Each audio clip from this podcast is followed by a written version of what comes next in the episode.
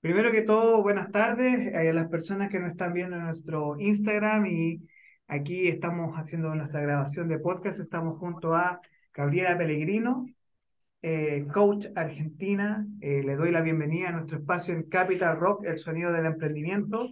Estamos trabajando en un especial para lo que es nómadas digitales. Y estoy muy contento primero de tenerte el día de hoy aquí. Así que sea muy bienvenida. Estamos un poco a dos bandas, estamos un poco a dos bandas acá, así que em, aquí eh, estamos iniciando este proceso de entrevista. Así que, bueno, primero que todo vamos a iniciar con una pregunta que es clave y un poco para que nos conozcan y te conozcan a ti sobre todo. Eh, ¿Quién es eh, Gabriela Pellegrino? Porque yo tengo aquí una definición que me enviaste, muy interesante, que es coach de innovación, transformación creativa para personas y equipos, comunicadora, coach inspiracional de artistas, capacitadora en soft skills y liderazgo, motivación, gestión de emociones, comunicación asertiva, creatividad, innovación y eh, future thinking. Eso es como en el, en el largo, ¿no? Pero, ¿cómo definirías tú eh, lo que tú haces, tu propia historia, tu origen. Bueno, tengo como una faceta primero de, en lo profesional, ¿no? Si hablamos así en lo profesional, de comunicadora, que muchos años, es, mi, carrera primaria, digamos, soy de, de, Argentina, de La Plata, la ciudad de La Plata, que es la capital de la provincia de Buenos Aires. Y mm, durante un montón de años fui pasando por distintas funciones de comunicadora, lo cual no solamente me enriqueció como profesional, sino internamente. Eh, fue como empezar a salir al mundo, ¿no? Y, dar a conocer mi voz. Y lo que cada, yo creo que no es casual que cada uno elija la carrera que elige. Y bueno, me, transformó personalmente. Y después, cuando hice un curso de coaching, una, una diplomatura, ahí dije, esto pero me encanta porque tiene que ver con la comunicación, pero hacia adentro.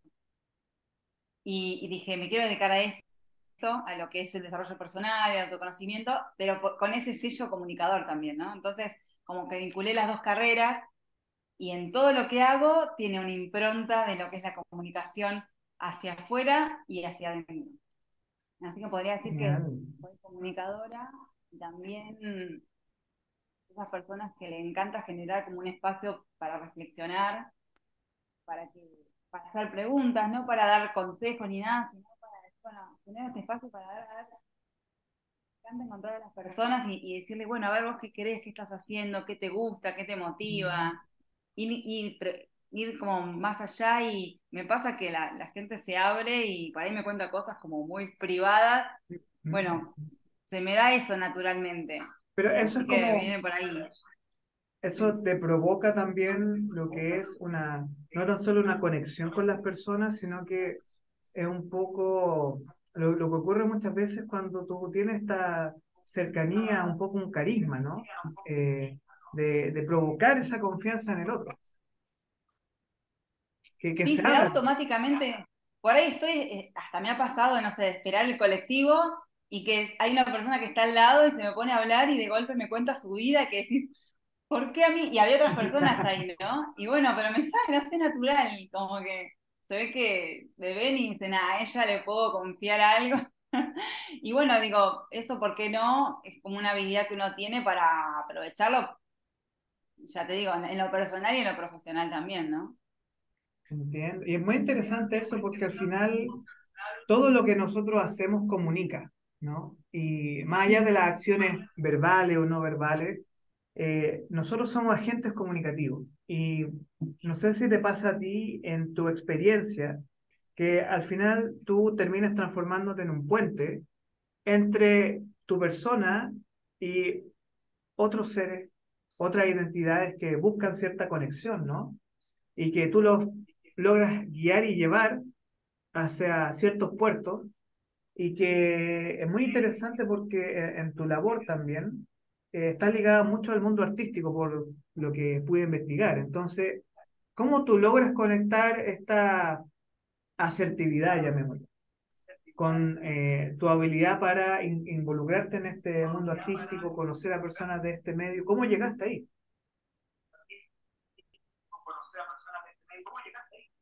Bueno, empecé justamente del lado de la comunicación y continué del lado del coaching. De la comunicación porque mm, trabajando con los nocheros, no sé si lo conoces el grupo, que es un grupo de folclore de Argentina, eh, bueno, es, conocido a nivel regional. Con ellos estuve nueve años eh, en el staff de comunicación y es como que empezás a ver cómo piensan, qué les pasa, conocer amigos de ellos, también músicos, eh, a mí el, ambiente de la música me encanta, me parece que la música es, eh, mueve emociones eh, y es como que llega al alma, ¿no? Es sanadora, es motivadora, bueno, tiene todas las funciones. Entonces, de, disfrutar tanto la música y de estar en el ambiente y de ver también que, bueno, quizás está bueno a veces decir, bueno, ¿a, qué me voy a dedicar? ¿no? Porque la comunicación, el coach son muy, muy amplios. Y vi que había personas que hacían coaching para artistas, pero no tantas. Y dije, bueno, vamos por ese lado. Así que después del amor a la música, lo transformé también en otra profesión. Y bueno, ahí por eso me dediqué a artistas. Y la parte de desarrollo personal, que quizás no está tan abarcada, mm. por ejemplo, en una formación eh, de arte, de teatro, de música. No es que vas a la facultad y y te enseñan a decir, bueno, generar un espacio para ver qué quiero, eh, o el autoconocimiento, el liderazgo, la motivación. No se habla tanto de eso.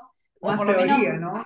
Mucho más teoría, eh, mucha parte más docto, sobre todo, por ejemplo, el músico que tiene de nueve cursos, cursos o cursadas que tiene, una está dedicada a gestión.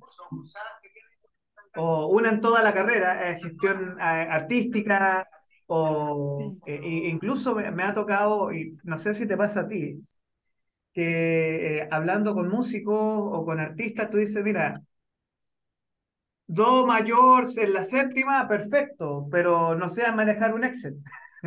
o eh, habilidades blandas, no sé. Tal cual.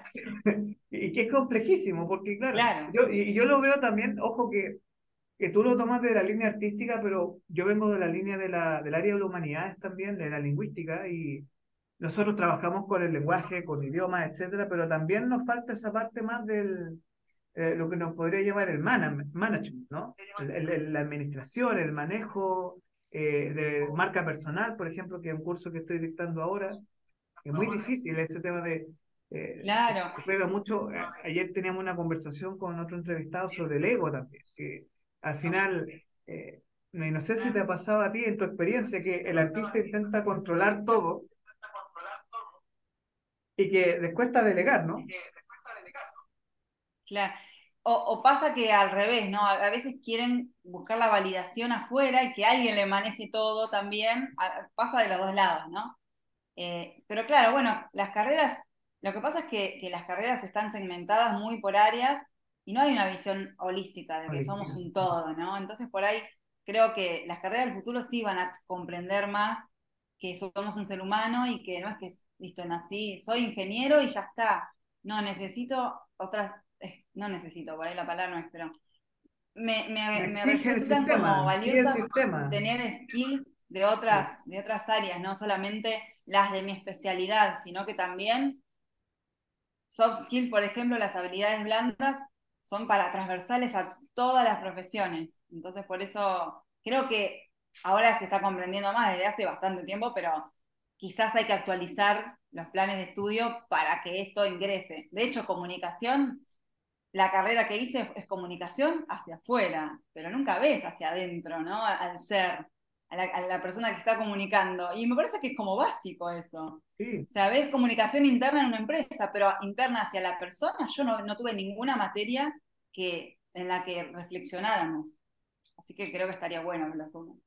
Sí, es muy interesante porque, claro, eh, quizá uno de, los, uno de los principales desafíos que uno enfrenta, desde, bien desde fuera, eh, en, lo que uno ve en el mundo artístico o en el artista en sí mismo, es que uno se puede encontrar muchas veces con personas muy talentosas, pero en, en el arte de comunicar, porque comunicar es un arte, no sé, Sí. eh, la, la gestión de tu marca como artista o la, incluso lo que, lo que tú desarrollas, eh, la propia escritura, eh, que, que también es algo que muy poca gente se da el tiempo de decir, no, voy a dedicarme a escribir un tiempo, voy a eh, soltar la mano, voy a probar cuál es, porque creo que la clave acá es que, y, es una discusión muy interesante, a ninguno de nosotros nos enseñan a descubrir primero y luego desarrollar nuestra voz íntima, nuestra voz, voz personal, es decir, eh, encontrarnos con uno, saber y conocerse profundamente, que eso es algo que, que, quizás desde tu perspectiva como coach tú lo haces y lo ves, ¿no? Claro, para mí es como hoy, es como el ABC, desde adentro hacia afuera. Antes hasta yo misma creía que era al revés. Y no es que está mal, porque en realidad es de, puede ser de dentro hacia afuera o de afuera hacia adentro. Ahora, la experiencia es distinta, porque como que desde adentro hacia afuera uno va como, te vas empoderando y vas, y vas tomando la responsabilidad de tu vida, ¿no? No es lo mismo que vayas a alguien y te diga lo que tenés que hacer, eso sería de afuera hacia adentro, a que vos digas, bueno, yo qué quiero. Porque yo soy la que voy a tener que hacer las cosas después. Si digo, voy a alguien me dice, haz esto, y a mí la verdad es que me resulta como pesado y no es lo mismo. En cambio, cuando lo creé yo, sí es distinto, porque me comprometo, me motivo y está más alineado a mis intereses. Por eso a mí no, no, digo, no doy consejos de lo que hay que hacer, para dónde tenés que ir con tu carrera artística, sino es, al contrario, hacer preguntas para que la persona sea la que decide, ¿no? Y también teniendo en cuenta que eh, puedo cambiar. Si hoy elijo una cosa y, y veo que los resultados no son los que quiero, puedo decir, bueno, ahora voy por otro lado y no pasa nada, no pasa nada. Sí, yo creo que, que quizá uno de los principales desafíos que ya dirigiéndonos hacia lo que es innovación o tecnología, que también otra de tus líneas interesantes es que eh, en la realidad del emprendimiento e incluso en la realidad artística, si hay un concepto que cruza, es el tema del fracaso y de la reinvención que las personas pueden tener después de un momento que, o de una experiencia, no sé, la película no resultó, no tuvo tanto éxito en taquilla, o por ejemplo, eh, el disco no, no salió bien, o la estrategia no, no. ¿Y cómo ves tú el tema eh, en una perspectiva ya sea lo que es innovación o emprendimiento, pero también de la persona? Eh, un poco de tips y claves que en esta comprensión holística del individuo podrían ayudar a las personas a, a enfrentar los fracasos de buena manera. Es que el fracaso para mí es un punto de vista, porque en realidad, ¿qué es, qué, qué es, que algo haya fracasado? ¿no? Es que por ahí eh, hago una evaluación y, y no obtuve los resultados que esperaba, pero en realidad no es que había, a ver, las expectativas las, también son un punto de vista, ¿no? Que algo eh, haya salido bien o mal. Para mí puede ser fracaso algo que para otro puede ser un éxito y viceversa. Entonces ahí nos damos cuenta que es un punto de vista. Y si nosotros queremos, cam cambiamos el punto de vista y eso que nos pasó o que sucedió puede haber sido el mayor de los aprendizajes o una experiencia valiosísima que no, no, por ahí no coincidió del todo con lo que esperábamos, pero también lo que esperábamos era algo subjetivo, no era algo que tenía que ser. Entonces, son, por ahí nos estamos imponiendo determinadas reglas. Ahí está bueno ver el tema de cuál es el estándar que, que, tenemos ¿no? para las cosas, ¿no? ¿Cuál es el estándar? Siempre me tiene que salir todo perfecto, ¿viste? Ahí aparece el de lo de la perfección, eh, si queremos complacer a alguien, o si digamos, nos estamos marcando un resultado que no nos estamos teniendo paciencia en el proceso, en el camino. O sea, como que son reglas que nosotros mismos ponemos, o que pone otro y nosotros la, las aceptamos. Sí, Entonces ahí está bueno revisar. ¿Cómo tú enfrentas, porque me imagino que te ha pasado, sí. eh, hay dos conceptos que quizás las personas de hoy, la gran mayoría sufren, que es el multitasking y la ansiedad. Sí. ¿Cómo tú lo enfrentas? ¿Cómo, cómo, cómo, cómo tú lo ves? Decir, bueno, no sé si hay, algún tip, no sé si hay alguna sugerencia que tú darías a una persona, decir, mira, eh, eh, lo que entra en el modo pulpo. que hacen por aquí, por allá, no, yo hago esto, yo hago esto otro. ¿Cómo, ¿Qué le dirías tú a esa persona que está en modo pulpo hoy? Yo entiendo que en Argentina y en muchos otros países ahora están en proceso de vacaciones, pero que hay gente que no puede desconectarse del celular y es brutal. O sea, hay gente que necesita estar chequeando correo, que necesita estar viendo por, eh, porque tiene múltiples trabajos. Entonces, quizás, ¿cómo, lo, cómo, ¿qué le dirías tú a esa persona que tiene ese, o ese conflicto, esa realidad? Mira, em, si la persona está feliz, que siga así, ¿no? O sea, porque hay personas que son más activas, otras que son, no les gusta hacer tantas cosas, no sé. Cada uno tiene su personalidad. El tema es que la persona esté contenta con, con su vida, ¿no? Y, y, si no está contenta, bueno, ahí quizás yo no sé quién para dar consejos ni nada. Sí, por ahí le preguntaría, ¿te gusta lo que estás haciendo? ¿Para qué lo haces? Y, y como para que también uno empiece a cuestionar y decir, bueno, a ver, ¿tiene sentido que haga todo esto? O también está el equilibrio de la vida, ¿no? Si cuando nos ponemos muy, del, no sé, trabajando 50 horas por día y desatendemos otras áreas y obviamente en algún momento va, es como que nos pasa la factura esa área que desatendimos. Pero bueno, también es muy personal, o sea, cada uno elige qué hacer con su vida, eh, si hacer muchas cosas, no hacer nada algunos eligen tener un propósito, otros no, y para mí es todo válido, ¿no? Ahora, ¿cómo ves tú la innovación desde la perspectiva de lo que es comunicaciones o del, coaching? Eh, ¿Qué tipo de personas se acercan a ti o buscan asesoría eh, para, porque tú me explicabas que un poco es guiar desde adentro hacia afuera, ¿bien? Entonces, eh, ¿Cómo ves tú desde esta perspectiva la, innovación y, esta área de startups, de tecnología, desde tu perspectiva, cómo lo ves? En, en tu realidad. Bueno, pasa mucho, sobre todo con los artistas, que lo primero que, que trabajamos es el tema de, del mindset, la mentalidad, ¿no? Ah, por eso desde adentro hacia afuera, porque si yo tengo determinadas creencias de, por ejemplo, no se puede vivir del arte, Em, la música no es un, trabajo serio, o, por ejemplo me ha pasado que algunos artistas se ponían metas de conseguir trabajo y con eso financiar su carrera musical. Y ahí como que estaban dejando de lado que la carrera musical también era un trabajo, ¿no? Bueno, ir detectando como esas maneras de pensar que heredamos o que también creamos con la experiencia, porque en alguna vez nos pasó tal cosa, tal otra, y quedó ahí esa ruta neuronal creada, y pensamos que eso es la verdad, bueno, primero cuestionar, eh, poner en duda, hacernos, ¿esto es verdad? ¿Siempre funciona? ¿Qué más hay? Y ahí creo que está el trabajar la mentalidad de innovación y de creatividad para ver otras opciones.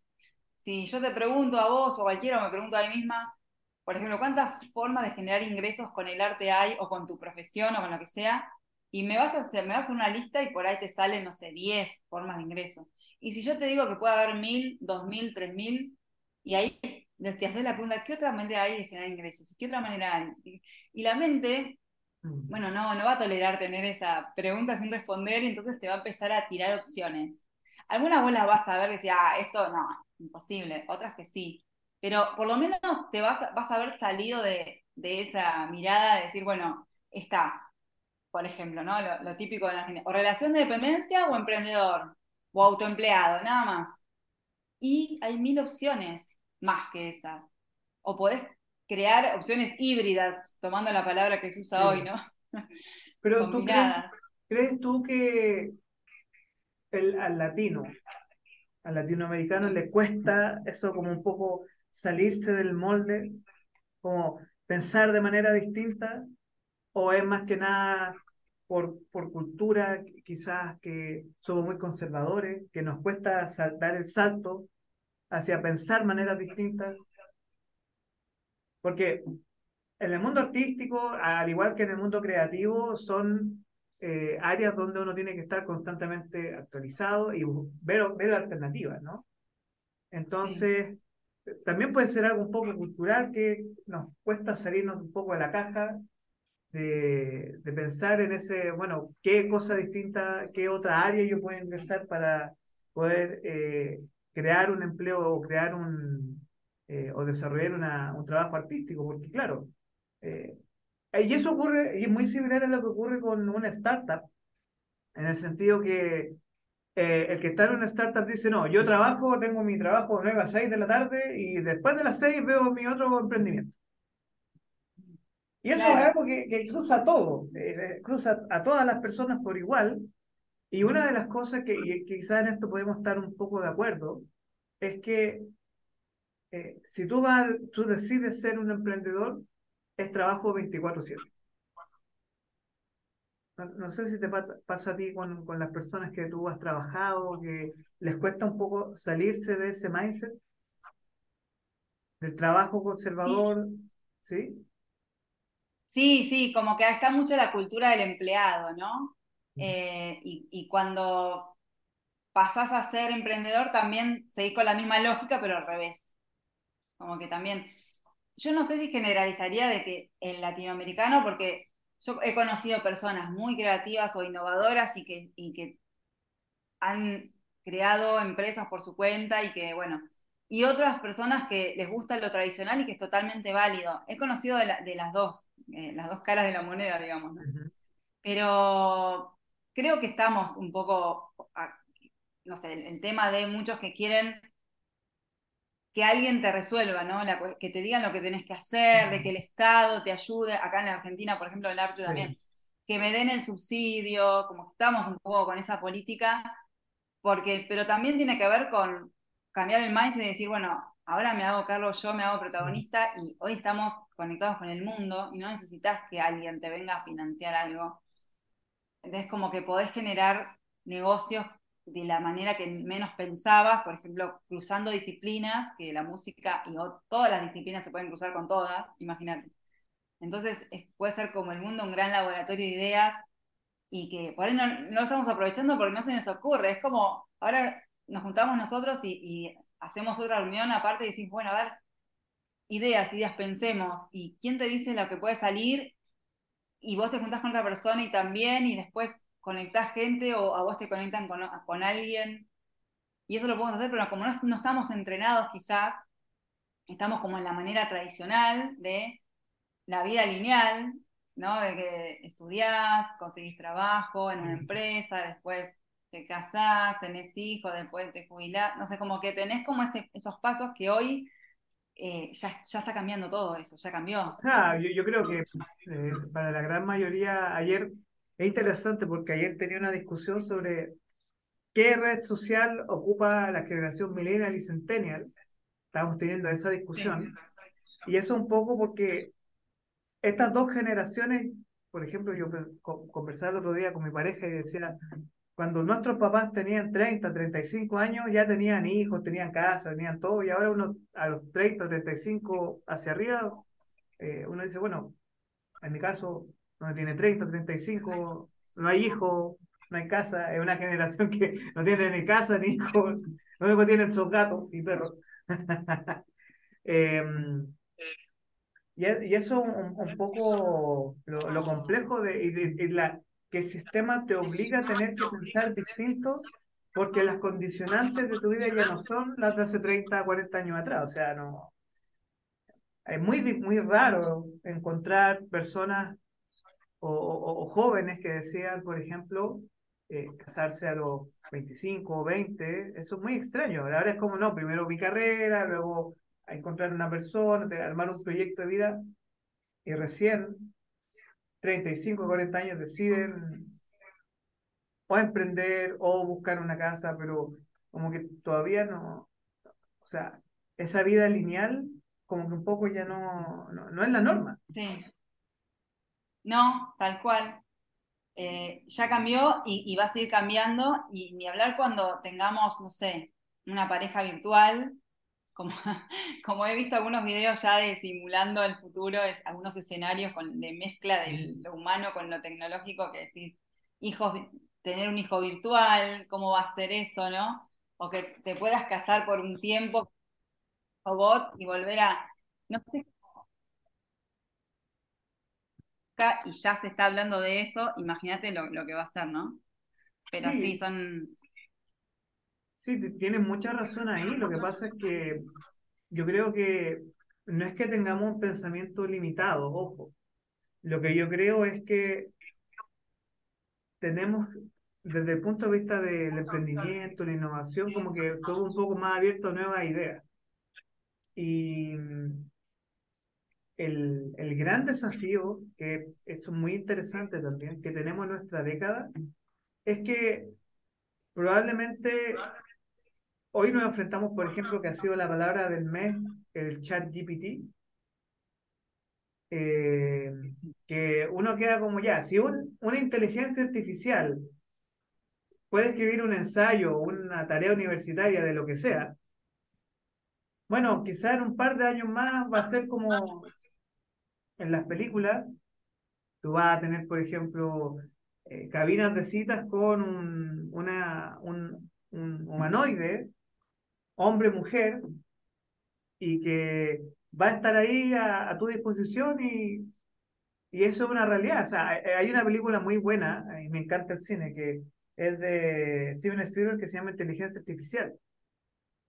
Entonces, que decían que en el futuro ya las personas no iban a buscar eh, relaciones entre humanos, sino que eh, todo lo que era como placentero o satisfactorio desde el punto de vista sexual iba a, iba a ser reemplazado por cabinas o por máquinas incluso.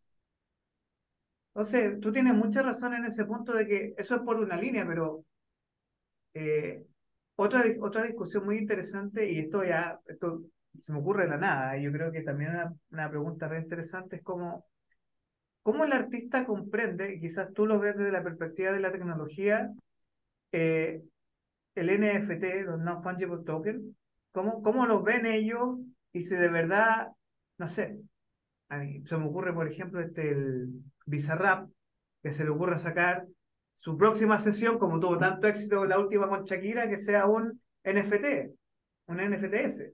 ¿Cómo lo ves tú? ¿Cómo te relacionas con esta nueva tecnología eh, desde el punto de vista de la guía que tú puedes generar a los artistas? Bueno, yo lo que no, hago la parte de, a ver, del hacer de la carrera, sino del ser. ser. Entonces, en mi caso, el abordaje es que la persona se, se atreva a explorar qué más hay, ¿no? Pero como, como apertura. Y se puede encontrar con el, NFT o no, se puede encontrar con otra cosa.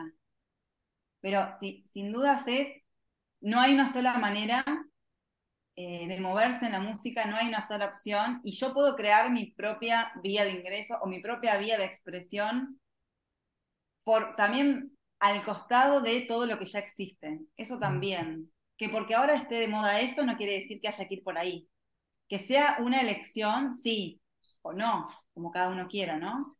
Pero, digamos, en mi foco está más en el ser que en el hacer en sí, ¿no? Bien. No sé em, si te quiero explicar porque yo, em, como estamos por dos vías, quiero saber si se está grabando bien en, el, en la segunda vía, no en Instagram. Porque yo había puesto como en mute por las dudas para que no se duplicara el sonido. Vos decime si va todo bien ahí. Eh, sí, yo te escucho por ambos lados. Eh, ah, listo. Genial, genial. Sí, sí, no, sí, por los dos lados está bien. Sí, estoy escuchando por un lado el micrófono, por un lado te estoy escuchando a ti también en nuestra sesión ah, de, Instagram. Así que em, ahora eh, vamos bien por los dos lados. Así que en el, tengo un, temita acá en el computador con mi cámara, pero estamos saliendo por el Instagram súper bien. Así que ahí no habría problema. quiero hacer un par de preguntitas ya, ya finales antes de pasar a nuestro juego final, que, espero te guste. Em, tú actualmente estás con un curso de escritura. ¿Podríamos profundizar un poco eso? ¿De qué se trata? Si hay que hacer un llamado. Em, porque me, he soltado olímpicamente la pregunta de tu ser como nómada digital, que es un poco el origen de, de esta entrevista. Así que si podemos conectar ambas cositas sería ideal. Sí, bueno, eh, por un lado lo de escritura, ya vengo haciendo talleres desde hace varios años y a mí me encanta porque lo hago no desde el lado literario, de, no sé, alguien que quiere publicar un, cuento o poemas o lo que sea, sino más de autoconocimiento. lo, lo enfoco ahí, y autoconocimiento y creatividad. Eh, porque la escritura para mí tiene como ese rol de sacar afuera cosas que por ahí, a, mí por ejemplo, cuando hay algo que me preocupa, yo lo escribo y es como que ya se me aclaran las ideas, se me ordenan, eh, es como ya está, lo resuelvo muchas veces. Y pienso que eso mismo le puede servir a alguien. Lo mismo, cuando tengo una meta, la Un poco como una escritura terapéutica, ¿no? ¿Cómo? un poco como una escritura terapéutica. Sí, exacto, escritura terapéutica. Eh, después, no sé, si algo me preocupa, también lo escribo. Si algo, no sé, tengo una meta, quiero armar un plan de acción, lo escribo. Eh, y me gusta mucho, obviamente, la lapicera, no, no solamente eh, en la compu, que a mucha gente le gusta más en la compu, pero a mí amo el papel, me compro cuadernos, es una de las cosas que más me gusta comprar y que me regalen y todo eso, porque realmente siento que lo estoy plasmando y que es, parte de materializar lo que quiero o lo que, digamos, los pensamientos es como que ya se empiezan a materializar. Así que lo veo como muy poderoso y por eso todo lo que sea escritura para lo que es el autoconocimiento eh, me fascina y me parece que las personas que han pasado por los talleres realmente a veces han tomado decisiones en base a cosas que han trabajado en los talleres, han cambiado puntos de vista, hemos trabajado el tema del estrés también, y, es como que hay como un alivio también, ¿no? La, escultura te produce eso, un alivio porque vos estás viendo, a ver, de qué manera estás mirando el mundo y cuando buscas otra manera ya te alivia. O sea, ya es la sola, eh, el solo pensamiento de decir, hay otras formas, ya es, ay, qué bueno. Buenísimo. Así que bueno. Claro, porque eh, quizás lo, lo que complica a muchas personas es inclusive el salto a pensar distinto el salto a eh, o liberar el estrés también, de, ver alternativas que no, no es todo estar eh, full con cosas, eh, estar llenándose uno la vida de... porque es muy... y esto es una pregunta, ¿tú crees que es muy difícil hallar el foco, de enfocarse en, en una sola cosa en, en la realidad actual? Y tenemos muchos estímulos, sobre todo el celular. hoy en día el celular más que nada, la, bueno, la compu, el celular con lo que cada uno está todo el tiempo. Algunos la tele, antes, ¿no? Por ahí ahora hay, generaciones que no miran la tele, pero sí, eh, o juegan un videojuego, por ejemplo. Tenemos tantas distracciones que sí, que, y que como estamos acostumbrados a la recompensa inmediata, ¿no? Es decir, subo una foto, le pone me gusta, ya eso que genera dopamina, bueno, y mm. queremos el ya, el resultado ya, entonces mantenerte enfocado en algo que por ahí el resultado viene, tarda, más en llegar, no es tan fácil. Preferís algo que te dé recompensa inmediata, entonces te vas a, a mirar Instagram, en las redes. Y sí, eh, ordenar ese caos, digamos, porque hay tanta información por todos lados, eh, bueno, a veces no es tarea sencilla, pero se puede, digamos, ¿no? Es cuestión de justamente tomar de ese ratito al menos cinco minutos por día, decir, bueno, cuáles son las prioridades del día, por ejemplo, las tres prioridades y ir ahí y poner, bueno, fecha, hora, bien concreto, cuándo lo voy a hacer, para qué es importante el para qué, tener en claro cuando me pongo un objetivo para qué lo estoy haciendo, porque eso te va a motivar. Y bueno, y hacerlo después, ¿no? Pasar a la acción, por supuesto. Qué buena, sí. ¿Qué es lo más difícil? Que uno dice, quiero A, quiero B, quiero C, pero una cosa es querer, otra cosa es poder y otra, otra cosa muy distinta es el hacer. Ahora, lo que yo me di cuenta también es que eh, tú haces como tours, ¿no? Como tours, no, no, es, no estás fija en una sola zona, sino que vas, te vas moviendo alrededor de Argentina para precisamente tus talleres y tus cursos. ¿Cómo ha sido esta experiencia para ti? Ay, la verdad que maravillosa porque es algo que venía desde la pandemia, que estuvimos todos tan encerrados tanto tiempo seguido, y yo estaba viviendo en ese momento en un monoambiente, un, un departamento chiquito, sentía como que mi mente se estaba achicando a esos metros cuadrados, porque antes de la pandemia salía, tenía vida social, digamos, ¿no? Daba talleres presenciales, como que viajaba. Y, eso es como que dije, no, acá adentro estoy como muy encerrada y eso también repercute, ¿no? Ya no se me ocurrían ideas, es como que bueno. Y justo tenía la chance de como estaba alquilando en ese lugar, de que se me iba a terminar el contrato y dije, bueno, en vez de renovar, con, esos mismos ingresos, digo, voy a ir por distintos lugares, como para que también la vida sea más balanceada, ¿no? No solamente estar las 24 horas trabajando, como dijiste vos, 24/7, sino también tener, decir, bueno, trabajo, pero en un lugar, en un contexto distinto. Y bueno, y, elegí no renovar mi contrato y fue lo mejor que pude hacer porque es una experiencia maravillosa que yo la recomiendo a todo el mundo y creo que cada vez más, algunos dicen, bueno, no, pero yo que tengo hijos, yo creo que se van a venir opciones cada vez más. Todavía por ahí no hay tantas para ese, ese tipo de casos, como por ejemplo, no sé, escuelas nómades, y creo que ya hay algún caso, una, alguna experiencia, pero bueno, creo que van a empezar a haber más soluciones y servicios para gente que quiera esos estilos de vida, porque realmente ya hoy en día muchas empresas todavía siguen con la modalidad presencial, pero la verdad que la gente ya cada vez más es consciente de que hay otra forma de hacer las cosas y más saludable y más equilibrada. Quizás no, no, a todos les funciona, algunos querrán ir a la, oficina para enfocarse más, porque en la casa por ahí no se pueden concentrar, pero otras personas que sí, que, eligen otro estilo de vida, y yo creo que este es un estilo de vida que va a seguir creciendo, que es tendencia ya mismo, eh, no, es que va a venir, sino que ya es, pero que sí lo que van a venir son unas formas de resolver algunos temas que por ahí, e, por ese mismo motivo, algunos no lo hacen, que es el tema de cómo hacer con la familia, ¿no? Y eso, bueno, cada vez más va a haber soluciones para eso. Y bueno, a mí me parece maravilloso, realmente. Y para alguien que, en mi caso, que trabajo con, con personas, que trabajo con temas de innovación, justamente quedarte en un lugar es como que te quedas en las mismas ideas de siempre. Estancado, ¿no? El tema de ir viajando, eso me parece como valioso, porque en cada lugar encontrás un estilo de vida distinto, por más que sea en la misma provincia o en la, en la ciudad de al lado, es otro mundo. Entonces creo que eso enriquece muchísimo. Sí, yo creo que también eh, hoy no hay límites, porque tú con, como dices tú, con un computador, un laptop, eh, un, buen micro, un buen micrófono, un laptop, teniendo internet, tú puedes trabajar donde quieras y te puedes mover donde quieras. Eso es algo que es muy interesante que eh, tienes un poco más de libertad y flexibilidad para tu propio empleo. Y, y es interesante porque, claro, quizás desde tu perspectiva un, un, artista necesita este movimiento, necesita esta flexibilidad, pero también una persona que es un TI, por ejemplo, que trabaja en tecnología de información, puede necesitar esta flexibilidad de pensar distinto, eh, no necesariamente estar encerrado de 9 a 6 de la tarde al frente de un escritorio eso mata a las personas, literal. Que la gente muere eh, estando en, en, una oficina frente a un escritorio porque pierde la vida ahí. La pandemia, tiene mucha razón en eso, que la pandemia nos hizo cambiar a muchas personas un poco su mentalidad.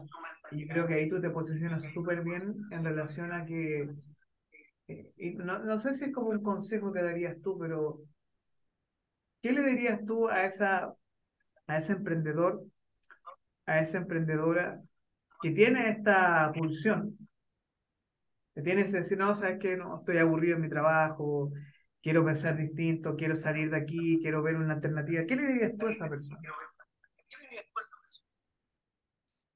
Y yo le, recomendaría en realidad que, que, explore qué otras opciones hay, tanto de vida, más que nada estilos de vida, ¿no? Que, que son congruentes con quien hoy o con lo que hoy la persona quiere vivir, con quien quiere ser hoy. Porque vamos cambiando, ¿no? a lo largo de la vida no tenemos los mismos gustos, los mismos intereses, inquietudes. Entonces yo creo que, está bueno todo el tiempo hacerse la pregunta, ¿hoy qué quiero? Hoy, por ahí el año que viene quiero otra cosa, o el mes que viene, no sé. Pero yo me lo preguntaría, y no daría por sentado que no se puede algo también.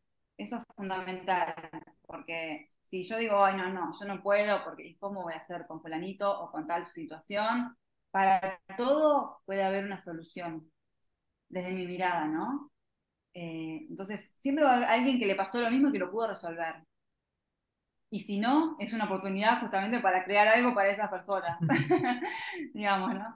Entonces, em, eso, que se pregunten qué estilo de vida quieren, no solamente qué meta, porque la meta por ahí queda muy enfrascada en algo, en una cosa puntual, sino más general. A veces, bueno, los que están en pareja tendrán que negociar, ¿no? con la pareja, pero es complicado. Será lo que, en lo que entre los dos, claro, muy complicado. Pero un desafío, y los desafíos son buenos. Tal cual, pero no hay que quedarse con las ganas eh, de, decir, bueno, y también es una invitación a revisar toda tu vida, ¿no? Si lo que estás eligiendo hoy es lo que querés o no, también, ¿no?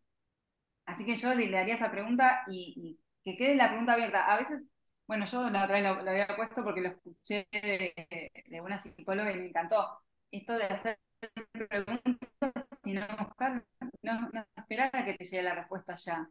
Porque cuando intentamos responder la pregunta enseguida, va, vamos a recurrir a la información más conocida que tenemos y es la más trillada.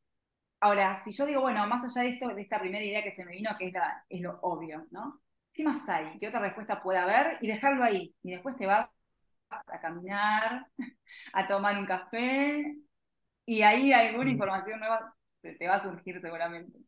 Sí, mira, o sea, te dejo la pregunta, mira, voy por un café, tres medias lunas y después te tengo la respuesta. Claro. Es que seguramente que, porque es como darle a la orden a nuestro cerebro, a nuestro inconsciente, que, que busque más. Que, Siempre aparece algo más. Sí. sí. Es como, un poco, como un poco lo voy a, lo voy a conversar con la almohada. Como que, claro. dale tiempo. Yo, yo creo que lo que te pregunté anteriormente, este tema como de, quiero una respuesta ahora ya, y si no está la respuesta, no sigo, y me frustro. Y eso como muy como de niño, ¿no? Como que cuando los niños con pataletas, que les da ese tema, mamá, quiero la respuesta ya, quiero ya, quiero ya. Y, la mamá y el papá quedan como, no, puedo, no, me, me complica eso, y no... Y creo que no, hay un, no me acuerdo el, el, autor, pero creo que había, hay un fenómeno que es muy interesante con eso que estás diciendo, que son los adultos con pataletas. Que, que, que los adultos ahora, porque ahora es todo fácil y rápido, nos cuesta. O sea, hay un problema con esa frustración que está ahí. Y, y, yo, no, no, me ha tocado afortunadamente, pero eh, compañeros míos, compañeras de, de, colegas míos de trabajo me dicen, no, eh, hay, hay personas que le dan la pataleta en su trabajo y que querían un resultado, no les resultó y tuvieron una pataleta en, en, el trabajo y uno queda como... Es como eh, un, futbolista que no le resulta algo y se amurra y queda como enojado y es como... Y renuncia por ahí. No, y, me voy, no, no, me voy, no, se, se acabó, me voy. Porque no te salió ya lo obvio. Es que aparte ponele, vos decís, bueno, no, quiero lograr esto. Ah, no, pero no hay, no hay una forma, eso no se puede. En vez de dejar la pregunta, ¿cómo podría lograr esto? Irte a caminar, a hacer lo que, o a esperar a la semana que viene, lo que sea, el, como buscamos la respuesta inmediata, y la respuesta inmediata no, es algo que no nos cierra o que no va, o que, o que lo vemos difícil, ya está, renunciamos. En vez de esperar y, abrirte a otra posibilidad, y ahí vas a ver que vas a seguir adelante, porque te va a venir de alguna forma más sencilla de lo que vos pensabas, o de la manera que por ahí no se te hubiera ocurrido. Por eso está bueno dejarlo en, como le decimos acá en Argentina, dejarlo picando, dejar la pelota picando, a ver qué pasa, ¿no? Claro. A ver qué es lo que viene. A ver quién agarra el pase. pregunta, hacer, ¿cómo podría Claro, ¿qué, salida fácil hay para esto, por ejemplo? Y dejarla ahí. Sí. Y vamos, veamos qué viene. Yo creo que también, y eso es muy importante, que eh, darle un poco, eh, eh, mira, siendo chileno, y no sé si estoy en lo correcto, es como servir mate y esperar un poco esperar, ¿no? Porque tenemos entendido que funciona así, no uno no llega al hecho y se lo toma, sino que hay que esperar un poco. Yo creo que eso es, una clave, ¿no? También como de, esperar, de, de, tomarse el tiempo para las cosas, eh, no tomar decisiones a la rápida y a la ligera también, que eso es algo muy, muy fuerte que suele ocurrir.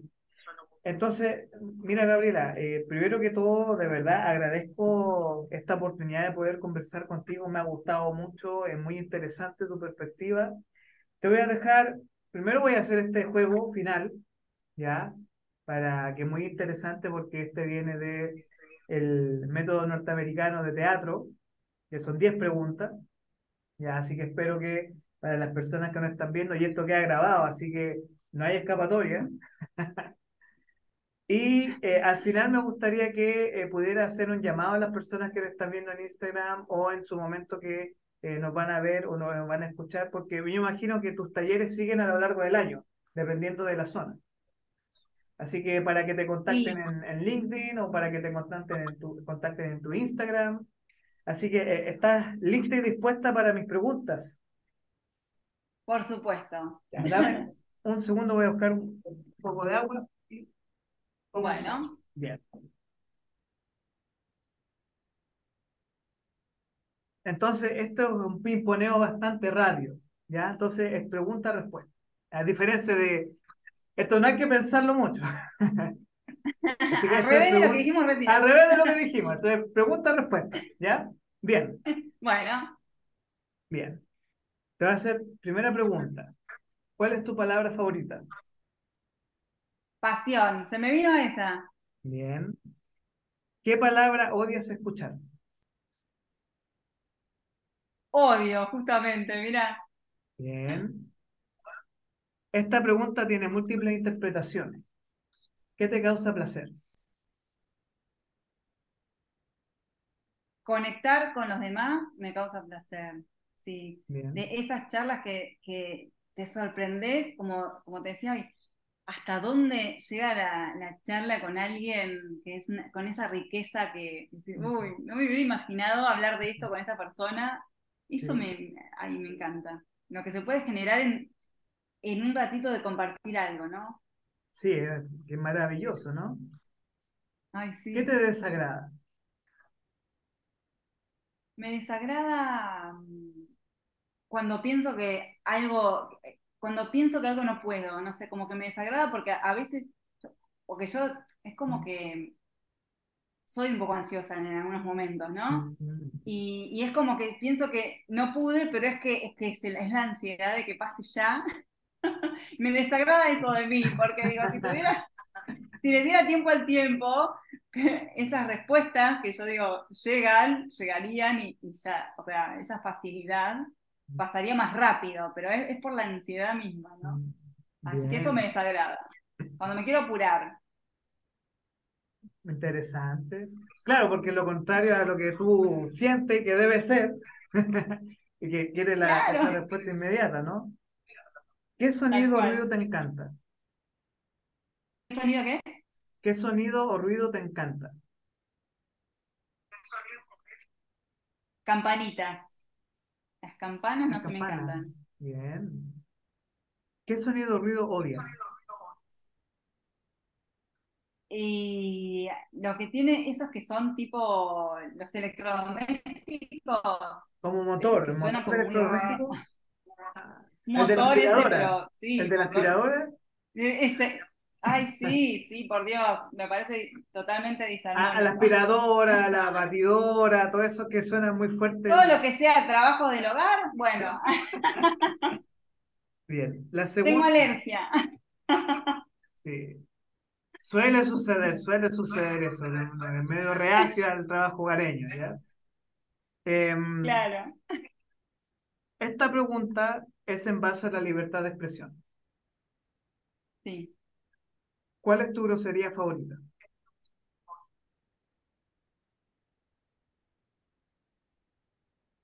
Mm, no sé, porque no sé decir groserías. ¿No, te gusta? no tengo una favorita. Bien. Interesante. No, Bien.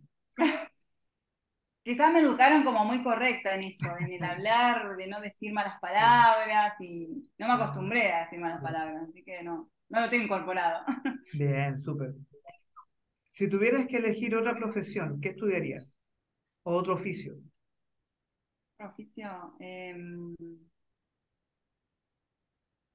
es que no siento que no pueda hacerlo, o sea, si quisiera me hubiera anotado. por ahora no se me puso ninguna otra carrera. Me, hubiera encantado esto. Bien. Porque en eso yo soy flexible.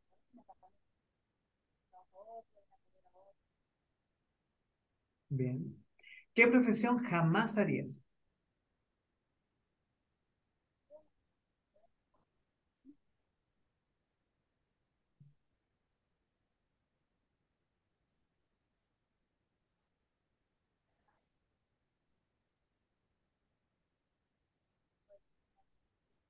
es como mucho, mucha cara que no, no me siento un contexto así. Bien. Pregunta final. Ahora agradezco, agradezco inmensamente a las personas que se dedican a Ah, sí. eh, por eh, Dios, eh. Es, es un gran trabajo, sobre todo, yo creo que mucha gente apreció mucho la medicina por la pandemia. Yo creo que no le dábamos mucha importancia y ahora sí. Y eso es muy importante, ¿no? Pregunta final y esta es un poco para reflexionar también. Si Dios y el cielo existen, ¿qué le dirías a Dios cuando llegue a las puertas del cielo? Eh, gracias. Gracias. Es como una gratitud porque por la oportunidad de estar viva, o, en ese momento, bueno, no, no sé si existe o no en la, más allá, no sé qué es lo que existe realmente. Creo que también somos, somos parte de Dios y somos Dios. Así que como que sería una gratitud hacia mí y hacia, y hacia todos los que formamos parte, porque quizás somos todos lo mismo. Agra- Agradecida de la vida porque Mm, quizás lo que yo, que yo siento y percibo es que tú hiciste tu vida a tu manera también. Un poco a lo Frank Sinatra, ¿no?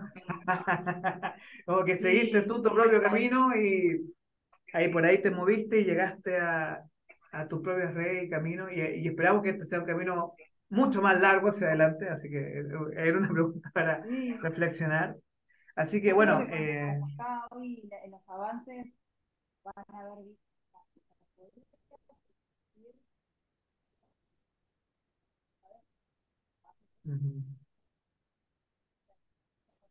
Mm. Sí.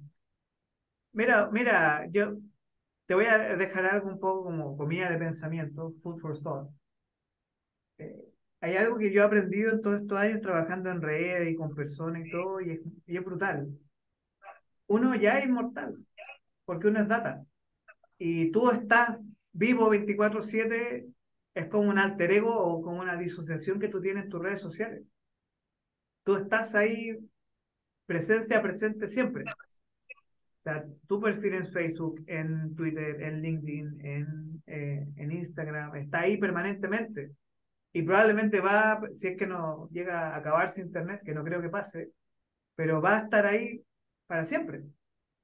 O sea, esta conversación va a quedar para siempre arriba y va a quedar grabada y va a quedar para ti, va a quedar para mí, para las personas que nos estaban viendo en nuestras redes y es re interesante, ¿no? Y, y, y también un poco lo agradecido que también debemos estar de estas pequeñas oportunidades y de estos pequeños momentos que podemos conversar reflexionar y un poco salirnos un poco de, eh, de esta rutina. Así que si quieres dejar tu mensaje ahora para que las personas puedan participar eh, de tus talleres, no sé si vas a tener algo pronto durante los próximos meses. Así que te dejo unos minutos para la invitación.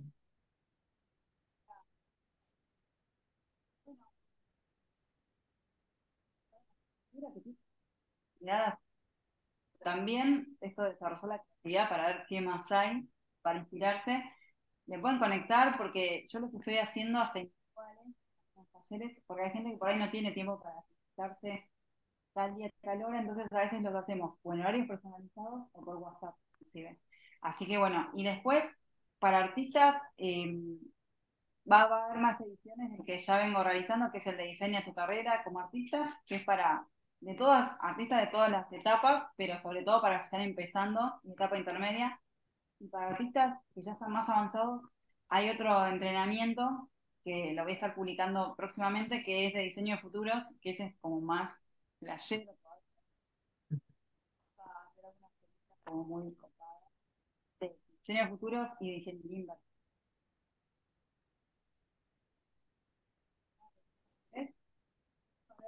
edición.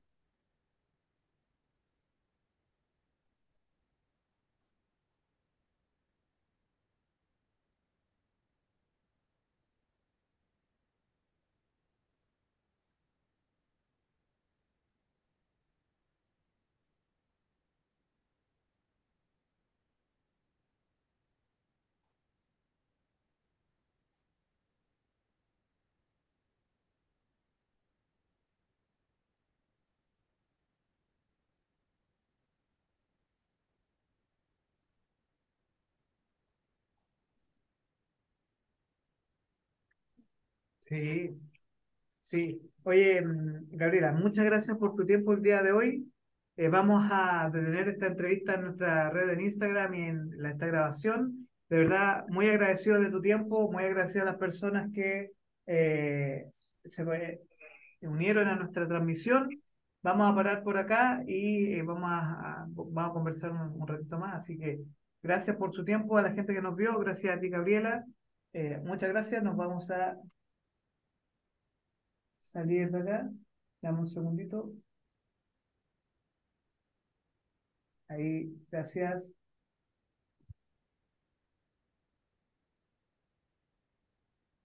Dame un segundo. Voy a cerrar acá también.